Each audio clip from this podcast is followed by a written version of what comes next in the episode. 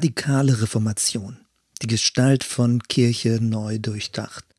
Hallo, ich bin Jens Stangenberg, willkommen zum neuen Podcast. 500 Jahre Reformation. Ein guter Anlass, über Kirche nachzudenken und welche Dynamiken damals von Bedeutung waren. Üblicherweise denkt man bei Reformation an Martin Luther oder vielleicht auch Philipp Melanchthon oder an Johannes Calvin in Genf oder Huldrych Zwingli in Zürich.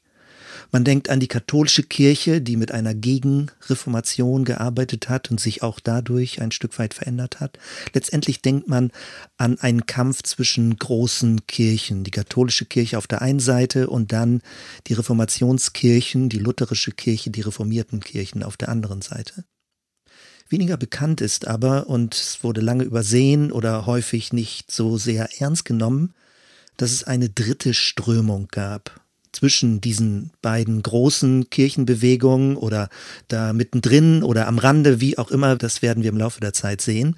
Eine dritte Strömung, die aus Sympathisanten ursprünglich bestand, aber dann sich zu Kritikern entwickelt hat und soziale Akteure daraus geworden sind. Es geht um den linken Flügel der Reformation oder auch um die radikale Reformation. Über Begrifflichkeiten werden wir auch noch weiter nachdenken. Und das Ganze ist ein sehr vielfältiges Phänomen gewesen, was äh, erst in neuerer Zeit stärker erforscht wurde.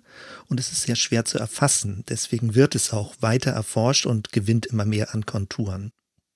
Die Kritik an der Reformation bestand darin, dass die Reformation im Ursprung und vom Ansatz her äh, an sich gut war, aber unvollständig geblieben ist, dass sie gewissermaßen stecken geblieben ist, nicht konsequent genug weitergeführt wurde, dass sie eher zu wortlastig war, dass es mehr um Glauben oder um Worte, um Verkündigung ging, aber weniger um die konkrete, sichtbare, erkennbare Umgestaltung des Lebens. Bedeutende Namen in Verbindung mit dieser dritten Strömung der radikalen Reformation oder dem linken Flügel der Reformation sind zum Beispiel Thomas Münzer, Michael Sattler, Balthasar Hubmeier, Michael Servit, Melchior Hoffmann und viele mehr. Vielen von diesen Männern und namentlich weniger erwähnten Frauen wurden ertränkt, gefoltert, verbrannt oder ihr ganzes Leben lang verfolgt. Die Spannbreite dieses sogenannten dritten Bereiches oder dieses radikalen Flügels der Reformation reicht von friedfertig bis revolutionär, von rational abgehoben bis alltagstauglichen. Gemeindebildungen im normalen Leben ohne spekulativen Charakter die Themen, die besonders von den Täufern aufgegriffen wurden und verarbeitet, diskutiert und äh, letztendlich auch gegenüber den Großkirchen dann als Kritik angebracht wurden. Es ging um die Frage der Gestalt von Kirche. Welche praktische Konsequenz hat Glaube? Welche Gemeinschaftsform bildet Glaube aus? Das war die Suche nach einer apostolischen Gemeinde, urgemeindlich zu werden. Es war die Frage nach der konkreten Nachfolge, wenn wir uns an Jesus orientieren, wie verändert sich dann unser Leben. Es war die Frage nach der Glaubenstaufe, dass erst dann Menschen getauft werden, wenn sie bewusst davon überzeugt sind und an die Inhalte glauben, an Jesus glauben. Um Lebensgestaltung ging es, um Trennung von Kirche und Staat, Religionsfreiheit, um eine sehr massive Kritik an Macht, Reichtum und den Status der Kirche. Es ging um Gewaltfreiheit, um eine Friedensethik, um einfaches Leben, letztendlich um messianische Gemeinschaften, um die Frage, wie bildet sich das Reich Gottes ab und in Abgrenzung im gewissen Sinne auch zu einer institutionalisierten Form von Kirche. Ich bin seit 1991 Pastor, also vor über 25 Jahren hat das bei mir begonnen, diese Reise als Pastor in einer konkreten Gemeinde jeweils zu arbeiten. Als ich junger Pastor war und angefangen hatte, habe ich viel über diese Themen nachgedacht. Drei Jahre später, nachdem ich begonnen hatte, habe ich eine Vikariatsarbeit geschrieben mit dem Titel Dauerhafte Dynamik oder wenn man das vom Ursprung her lateinisch beschreibt, äh, dann heißt das Ecclesia semper reformanda. Es geht um einen permanenten Reformprozess. Was bedeutet das für eine lebendige Kirche, die in einem beständigen Reformprozess ist? Und das sind genau die Themen, mit denen wir uns dann hier jetzt in den folgenden Lektionen weiter beschäftigen werden. Die Frage ist also, was muss reformiert werden? Was soll reformiert werden? Vielfach habe ich Leute sagen hören, man muss zwischen Inhalt und Form unterscheiden. Grundsätzlich bei Kirche zwischen Inhalt und Form. Also es gibt etwas, das stabil bleibt, das ist der Inhalt. Und das sind die Glaubensüberzeugungen, die Dogmatik, die reinen Wahrheiten, die manche Leute auch so dabei vor Augen haben. Und es gibt eine Form, die sich wandelt, je nach Zeit und deswegen dynamisch ist. Diese sich wandelnde Form betrifft dann Gebäude oder Gottesdienstabläufe oder das Liedgut oder was auch immer so an Äußerlichkeiten denn erkennbar sind. Dazu lassen sich zwei Sachen sagen. Das erste, es gibt keinen Inhalt ohne Form.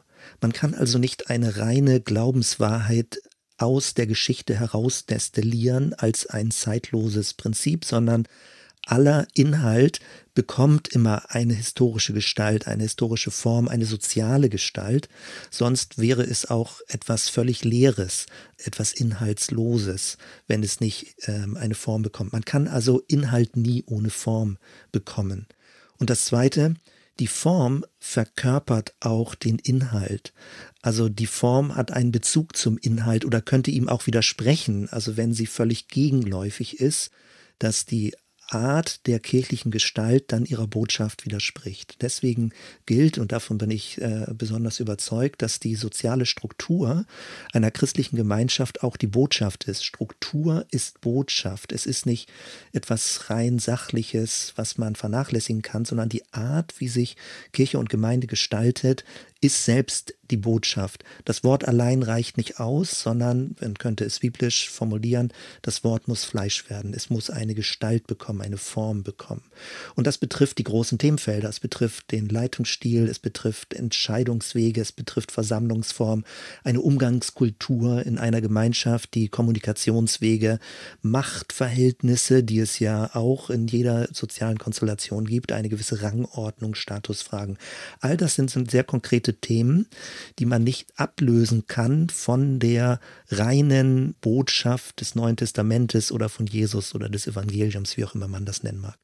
Wozu also dieser Podcast? Was soll in diesem Podcast behandelt werden, gedanklich bedacht werden? Es geht um eine Spurensuche, es geht um eine Reise in die Vergangenheit, das ist der eine Aspekt. Und diese Reise in die Vergangenheit hat so etwas wie eine Fortbildung. Das ist sowohl für mich als auch für meine Hörerinnen und Hörer, die diesen Weg und diese Reise mitgehen wollen. Also eine Reise zurück 500 Jahre.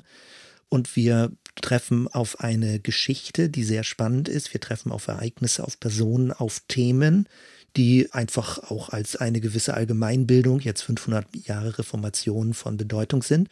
Aber der zweite Aspekt ist dann auch, dass wir aus dieser geschichtlichen Betrachtung herauskommen und eine Reise zurück in die Gegenwart machen und versuchen, Dinge zu übertragen auf unser heutiges Kirchen- und Gemeindeverständnis. Und es geht nicht um eine naive Übertragung. Natürlich gibt es eine historische Kluft, aber wir machen hoffentlich Entdeckungen. Wir bekommen eine frische Perspektive. Es gibt gewisse Handlungskonsequenzen. Es geht um Anregungen für heute. Letztendlich mit dem Ziel, mit der Zielperspektive auch über das Heute hinaus.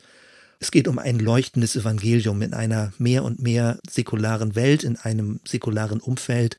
Und das, was damals schon auch vor 500 Jahren experimentell gedacht und gelebt wurde, bekommt für die heutige Zeit immer mehr Bedeutung und man findet einfach gewisse Spuren, die wie Schätze sind, also die wir für unsere Zeit in der heutigen äh, Situation verlängern können.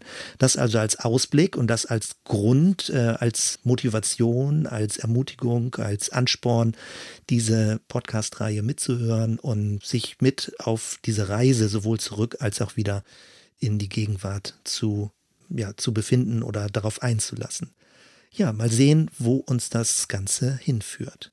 Soweit erstmal. Wir hören uns bei der nächsten Episode. Bis dann.